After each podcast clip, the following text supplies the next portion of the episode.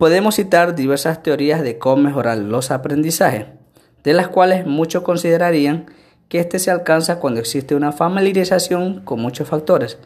Partiendo desde este punto, los recursos digitales combinados con el talento de los docentes, infraestructura disponible, ofrecen nuevas oportunidades en el proceso de enseñanza y aprendizaje, al incorporar imágenes, sonido y la interactividad que refuerzan la comprensión y motivación de los estudiantes.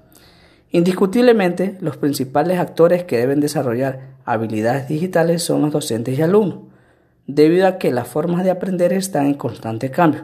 Por lo tanto, debemos adaptarnos y adoptar las nuevas metodologías de enseñanza de la era digital. Como educador, tenemos que reconocer que la era digital ha puesto a disposición gran cantidad de información, recursos y medios que contribuyen para lograr un aprendizaje significativo.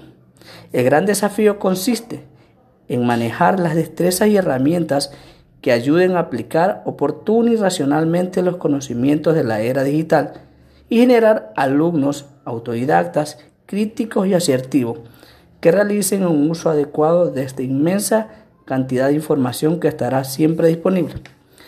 Las habilidades digitales son parte de la cotidianidad de estas nuevas generaciones. Por ende, como docentes debemos ir más allá del diálogo o manejo de los dispositivos. Debemos adecuarnos a las nuevas formas y necesidades de comunicación que nos permitan el acercamiento a nuestros alumnos para así transmitir nuevas ideas generando un aprendizaje más integral.